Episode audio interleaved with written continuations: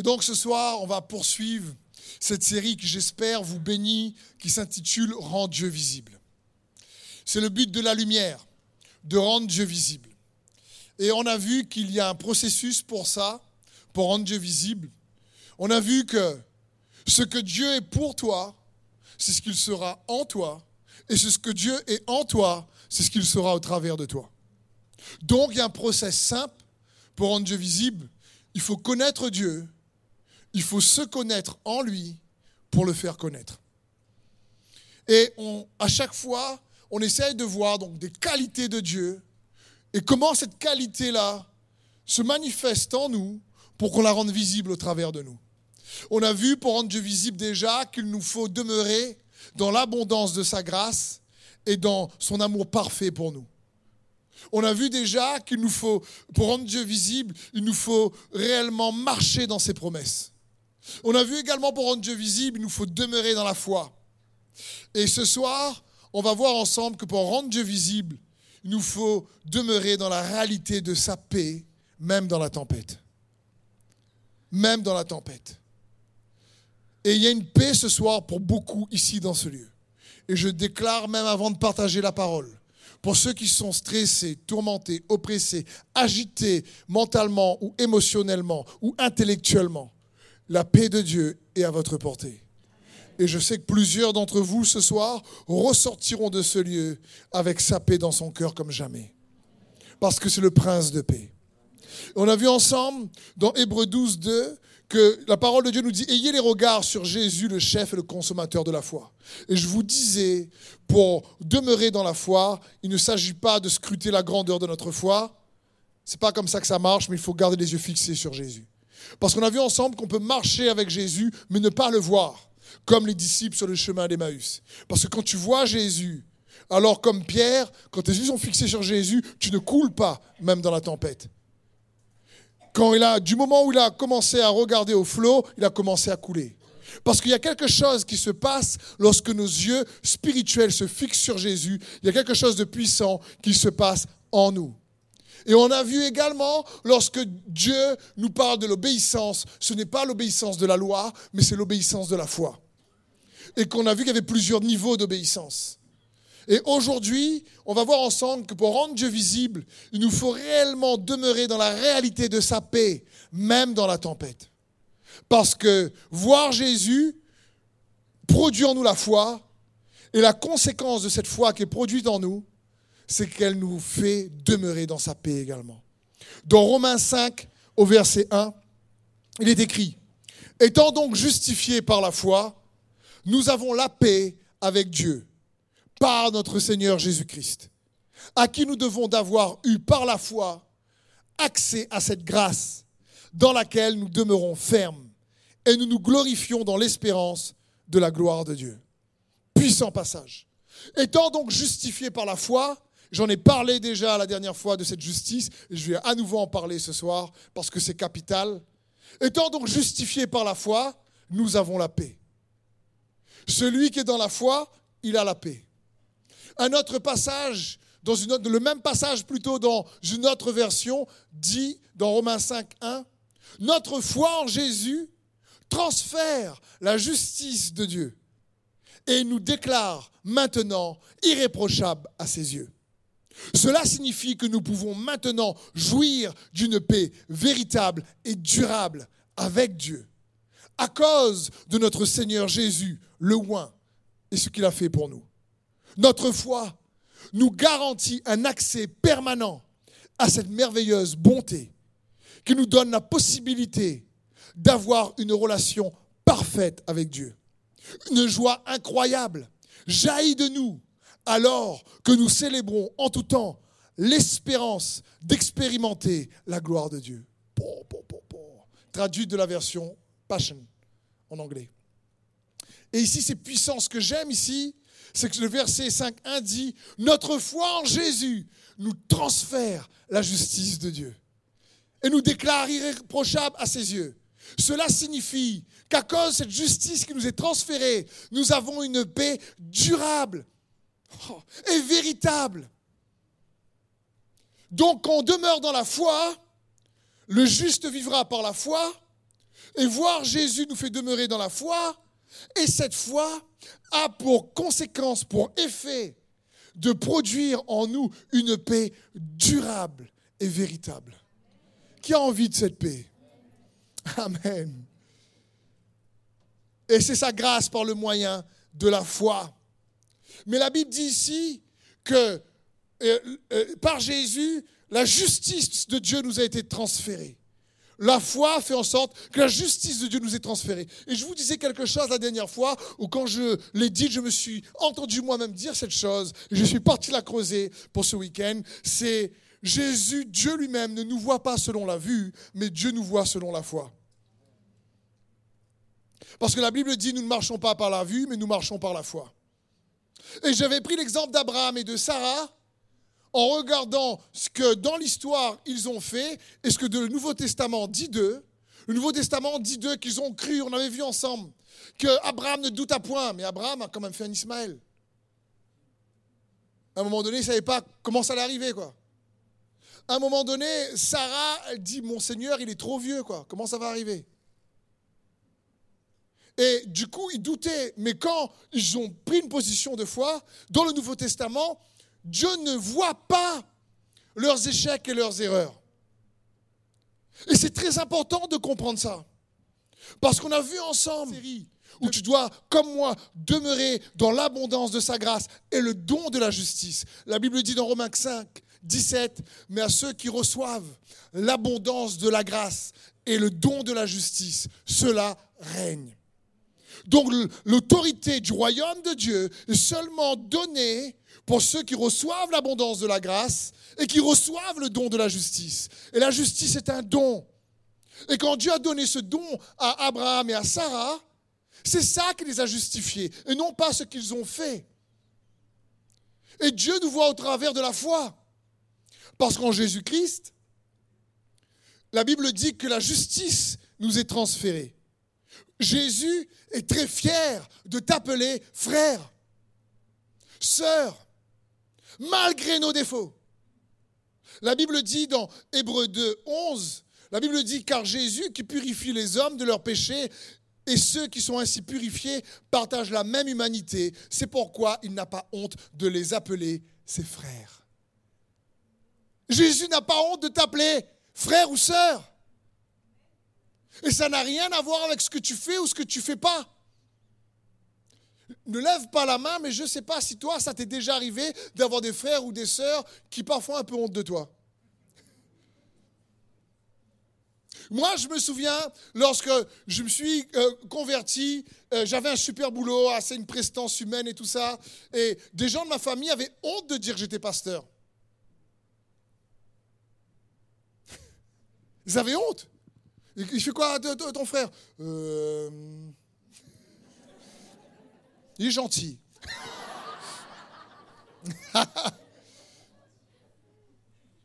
Mais gloire à Dieu, Jésus n'a pas honte de t'appeler frère ou sœur. Il n'a pas honte. Parce que nous, nos choix, parfois les choix des uns et des autres, on a peut-être, on n'ose pas trop, mais ce n'est pas ce que tu fais ou ce que je fais qui nous qualifie. Avoir la foi en Jésus nous transfère sa justice. Et c'est ça qui produit la paix. Et ce n'est pas par nos efforts. Un exemple, une question que j'aimerais te poser. Est-ce qu'avant de donner ta vie à Jésus, tu as déjà fait des œuvres justes? Une, œuvre bonne Mais ce n'est pas l'œuvre bonne que tu as fait qui te justifie. Aujourd'hui, c'est pareil.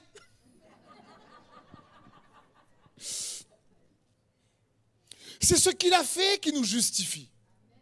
La justice est un don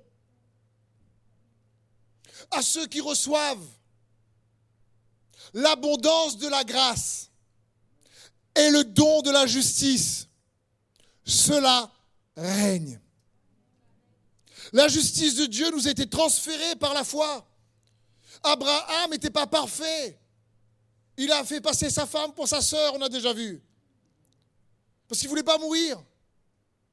Je veux dire, il n'était pas parfait, mais pourtant, ce qui fait qu'il est juste, c'est pas ce qu'il faisait de bien ou de pas bien, bien sûr. C'est sa foi en Jésus, c'est sa foi en Dieu. Et ce qui te justifie, me justifie, c'est ta foi. Et c'est cette foi-là qui produit une paix, parce qu'elle a des effets considérables. Dieu, le Dieu de justice. Connaître Dieu, c'est connaître qu'il est le Dieu de justice. Jérémie 23, 5 nous dit, Voici les jours viennent, dit l'Éternel, où je susciterai à David un germe juste. Il régnera en roi et prospérera. Il pratiquera la justice et l'équité dans le pays. En son temps, Judas sera sauvé. Israël aura la sécurité dans sa demeure. Et voici le nom dont on l'appellera l'Éternel, notre justice. L'Éternel, notre justice. C'est un juste juge. Il est notre justice. Et bien sûr, dans ce passage de Jérémie 23, c'est un passage prophétique qui parle de Jésus, le germe juste, qui est notre justice. Et dans 1 Corinthiens 1.30, on le voit, il est écrit, Or, c'est par lui que vous êtes en Jésus-Christ, lequel, de par Dieu, a été fait pour nous sagesse, justice, sanctification et rédemption. Jésus a été fait pour nous justice. Il nous a transféré la justice de Dieu. Par la foi, Dieu nous transfère la justice de Jésus. Et c'est important de comprendre ça. Parce qu'encore une fois, c'est de bonnes convictions qui produisent de bonnes actions. Et ce n'est pas de bonnes actions qui transforment nos convictions. Même si tu fais des projets animés par l'amour, mais si cet amour ne vient pas d'un amour qui a, été, qui a pris naissance en Christ, en Dieu, ça risque d'être temporaire dans les faits. Il est bon pour nous de réaliser ça. Et je vais prendre l'exemple de l'Ancien Testament. Comment cela se passait lorsqu'un homme péchait Parce que la Bible dit que l'Ancien Testament est l'ombre des choses à venir et que la réalité est en Christ. Dans Lévitique 4, verset 32, ce n'est pas un livre qu'on lit souvent, mais très important. Lévitique la Bible dit, si l'homme offre un agneau en sacrifice pour le péché, il amènera une femelle sans défaut. Il posera sa main sur la tête de la victime du sacrifice pour le péché. On l'égorgera comme tel à l'endroit où l'on immole l'Holocauste. Verset 35, deuxième partie, parce qu'après c'est le rôle du prêtre qui rentre en jeu. Mais j'aimerais mettre l'accent sur le rôle du pécheur. La Bible dit, le prêtre accomplira ainsi le rite d'expiation pour le péché commis par cet homme et lui sera pardonné. Le dernier verset. 35. Il lui sera pardonné. Donc on voit le rôle du pécheur qui doit emmener l'agneau. Et ensuite, il y a la description du rôle du prêtre. Mais je vais surtout m'attarder sur le rôle du pécheur. Celui qui a péché. Qu'est-ce qu'il fait? D'abord, il doit emmener un agneau au prêtre un agneau sans défaut. Ma question c'est, on a lu tout à l'heure, qui, est examiné? Le pécheur ou l'agneau? Qui est examiné? Qui a péché Qui examiné? Qui a péché Qui est examiné? Je redis encore, vous répondez. Qui a péché? Qui examiné? Très important. Quand, le prêtre emmène l'agneau et que le pécheur a péché, il n'examine pas le pécheur. Il dit enlève ta robe, on va te sculpter. enlève ton jean, enlève ta chemise. Pas au docteur. Il est devant un sacrificateur. Le prêtre examine l'agneau et non le pécheur. Et il faut que l'agneau soit sans défaut. Qu'est-ce qu'il fait, comme on a lu après, si tu peux remettre le verset 32 et 33 Qu'est-ce qu'il fait? La Bible dit, au verset 33, il posera sa main sur la tête de la victime du sacrifice pour le péché et on l'égorge après. Qu'est-ce qu'il fait? Le pécheur pose sa main sur l'agneau. Ça veut dire quoi ça? Il y a un transfert. Il y a un transfert. Son péché est transféré sur l'agneau. Il, vient s'identifier, transférer le péché sur l'animal. Ensuite, le pécheur tue l'animal, pas le prêtre. Qui transporte son péché. Puis le prêtre prend le relais. Mais n'oublions pas, je viens de vous dire que ce qui est fait dans l'Ancien Testament est une ombre des choses à venir. Que la réalité est en Christ. Qui est l'agneau immolé? Qui a été examiné? Jésus a été examiné, pas toi?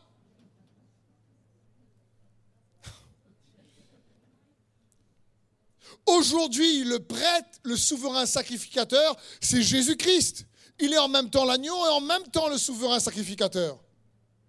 Quel souverain sacrificateur? Selon Melchizedek, on l'a déjà lu ensemble. Hébreu 7, 1. En effet, ce Melchizedek, roi de Salem, sacrificateur du Très-Haut, qui alla au devant d'Abraham lorsqu'il revenait de la défaite des rois, qui le bénit et à qui Abraham donna la dîme de tout. Ce roi-là est d'abord le roi de justice, d'après la signification de son nom, et ensuite le roi de Salem, c'est-à-dire le roi de paix. Romains 5, 1. Par la foi, la justice nous a été transférée pour que nous puissions quoi? Demeurer dans une paix véritable et inébranlable. C'est important. Dans ce testament, le pécheur emmène l'agneau. C'est pas lui qui est examiné, c'est l'agneau. Toi et moi, pour que nous soyons pardonnés, c'est pas nous qui avons été examinés, c'est Jésus.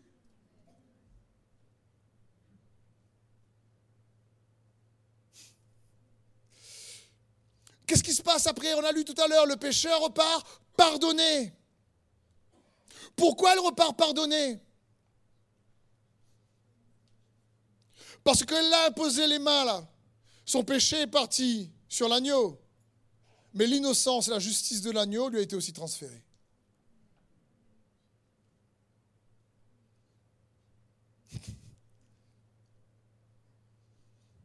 Donc il est pardonné, pourquoi? Parce qu'il a été justifié.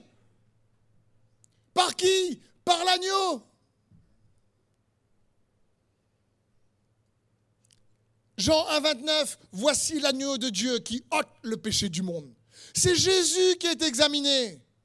C'est lui sur la croix lorsqu'il a dit, tout est accompli.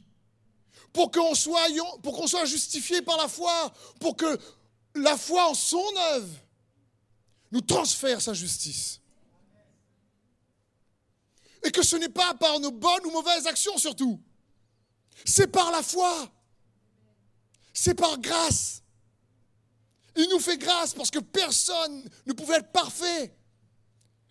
Il n'y avait pas d'agneau parfait et sans défaut, excepté Jésus-Christ. Ce n'est pas une question donc de tes qualités, mais surtout de la qualité de l'agneau. C'est l'agneau qui est parfait. C'est Jésus qui est parfait. Et Romains 5, 1, notre foi en Jésus nous transfère la justice de Dieu.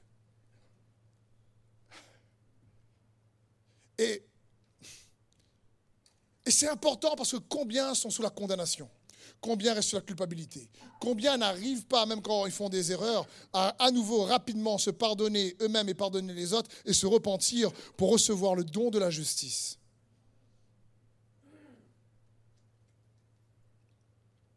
Parce qu'il faut la foi.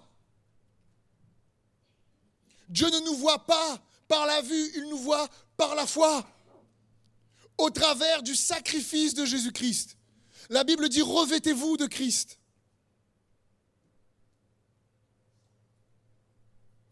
Romains 5, 19. Car comme par la désobéissance d'un seul homme, beaucoup ont été rendus pécheurs, de même par l'obéissance d'un seul, beaucoup sont rendus justes. Or la loi est intervenue pour que l'offense abondât, mais là où le péché a abondé, la grâce a surabondé. J'aime ce verset. Là où le péché a abondé, la grâce a surabondé.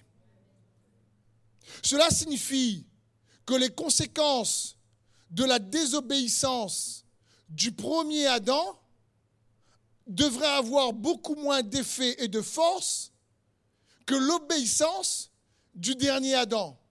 Car la désobéissance du premier Adam, malheureusement, a permis au péché de proliférer, mais l'obéissance du dernier Adam a permis à la grâce de surabonder et de dominer ses péchés.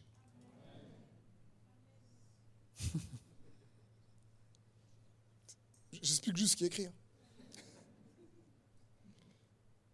Et qu'est-ce qui est écrit encore? De même par l'obéissance d'un seul. Très intéressant. C'est pas ton obéissance qui te justifie. Merci. Parce que nous, notre obéissance, franchement, elle est frivole. Un coup on obéit, un coup on n'obéit pas, un coup quand ça nous arrange, un coup ça nous arrange pas, si je comprends, si je comprends pas. Euh, franchement, la, justice aurait été difficile. La Bible dit, de même par l'obéissance d'un seul, beaucoup sont rendus justes. C'est l'obéissance de Jésus qui nous rend justes, pas le nôtre. Donc, il nous faut garder la foi. Comment? En ayant nos yeux fixés sur l'obéissance de Jésus.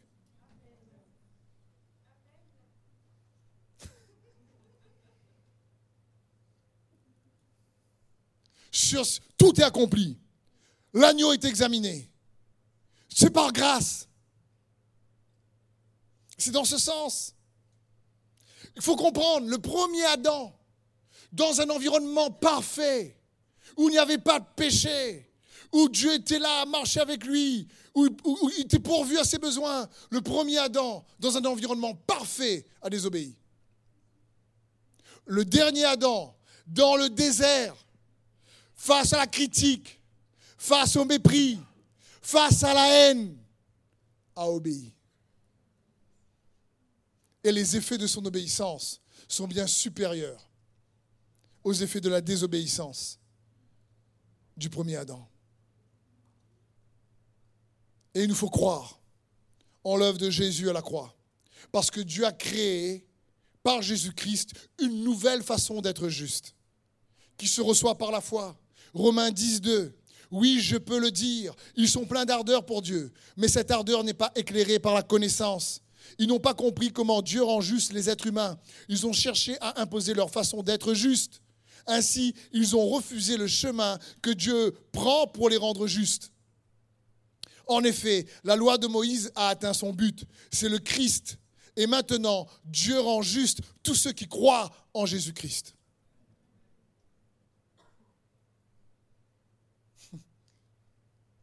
Est-ce que cela veut dire parce que tu es juste maintenant tu dois faire n'importe quoi? Non On va voir ça dans un instant. Vous avez en fin de compte, maintenant, je fais n'importe quoi, je suis juste. Non, non, non. C'est pas ça du tout. Mais cela parle d'avoir une foi bien recalibrée, bien réajustée. Comme dit ce verset, ils ont cherché à être justes par leurs propres efforts. C'est pas ce que Dieu veut. Parce que parfois, comprends bien ceci, parfois notre cœur a la foi pendant que notre tête doute toujours.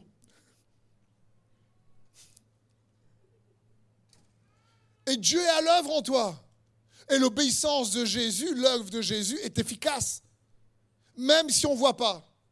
Regarde ton voisin un instant, tu vas voir. Regarde l'œuvre de Dieu derrière lui ou il y a les maris et les femmes qui font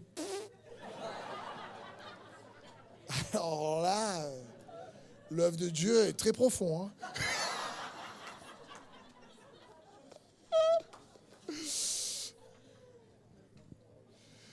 Et c'est important parce que il nous faut rechercher sa justice.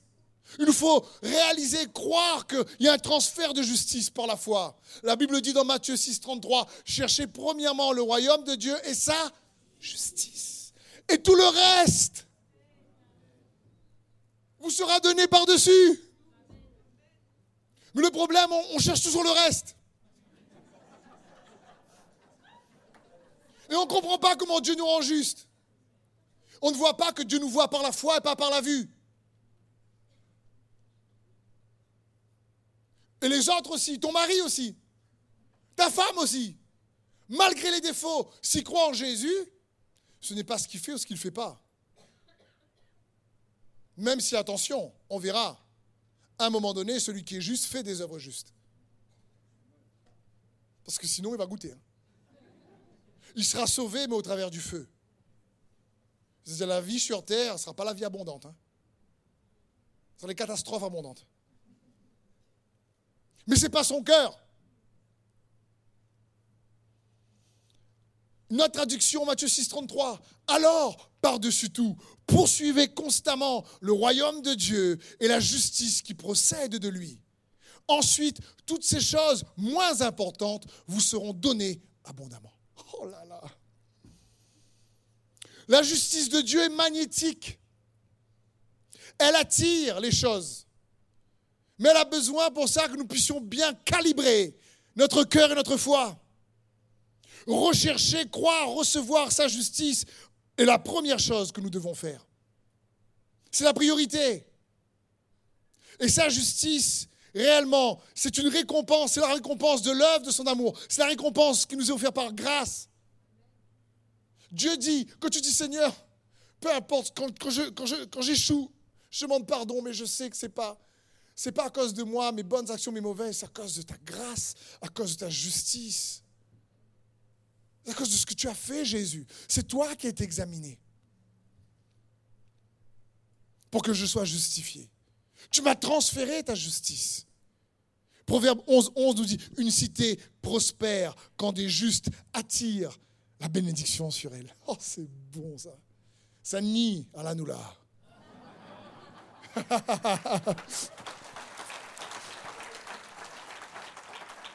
T'inquiète pas, et la ville où tu es aussi. Salazie, Bafat, euh, Possession, Sainte-Marie, euh, la totale. Mais la Bible dit une cité prospère quand des justes attirent la bénédiction sur elle. Parce que la justice attire la bénédiction. C'est pour ça qu'il est dit, mais à ceux qui reçoivent l'abondance de la grâce et qui reçoivent le don de la justice, cela règne. Parce que c'est de bonnes convictions qui va produire de bonnes actions. Proverbe 10, 6, des bénédictions reposent sur la tête du juste. Regarde sur ta tête, tu vas voir. T'imagines? Parce que si demain matin je me réveille, je dis à Sandrine, regarde le paquet de bénédictions sur ma tête là. dis à l'époque, à la réunion, on marchait avec goni sous la tête. Moi, je marche avec bénédiction sur ma tête. Là.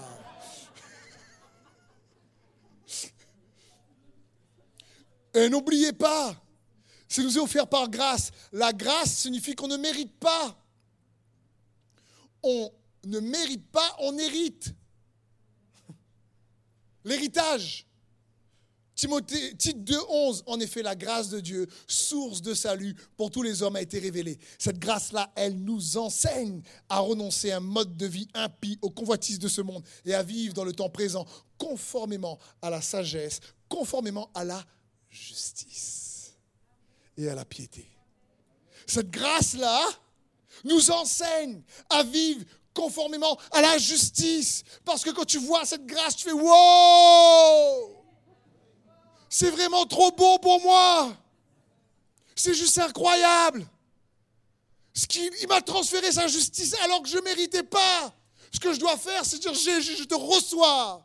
Je reçois ton acte d'amour à la croix. Je le reçois par grâce. Et celui qui croit dans son cœur et qui confesse de sa bouche que Jésus-Christ est Seigneur. Celui-là est sauvé. Hébreu 11, 7, c'est par la foi que Noé divinement avertit des choses qu'on ne voyait pas encore.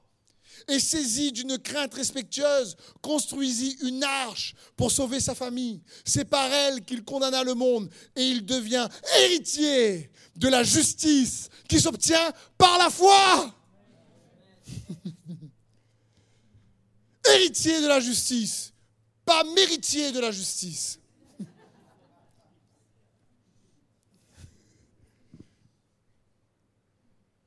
héritier de la justice qui s'obtient comment? Par la foi. Attention, une vraie foi qui croit dans le cœur. Par la foi, il devient héritier de la justice.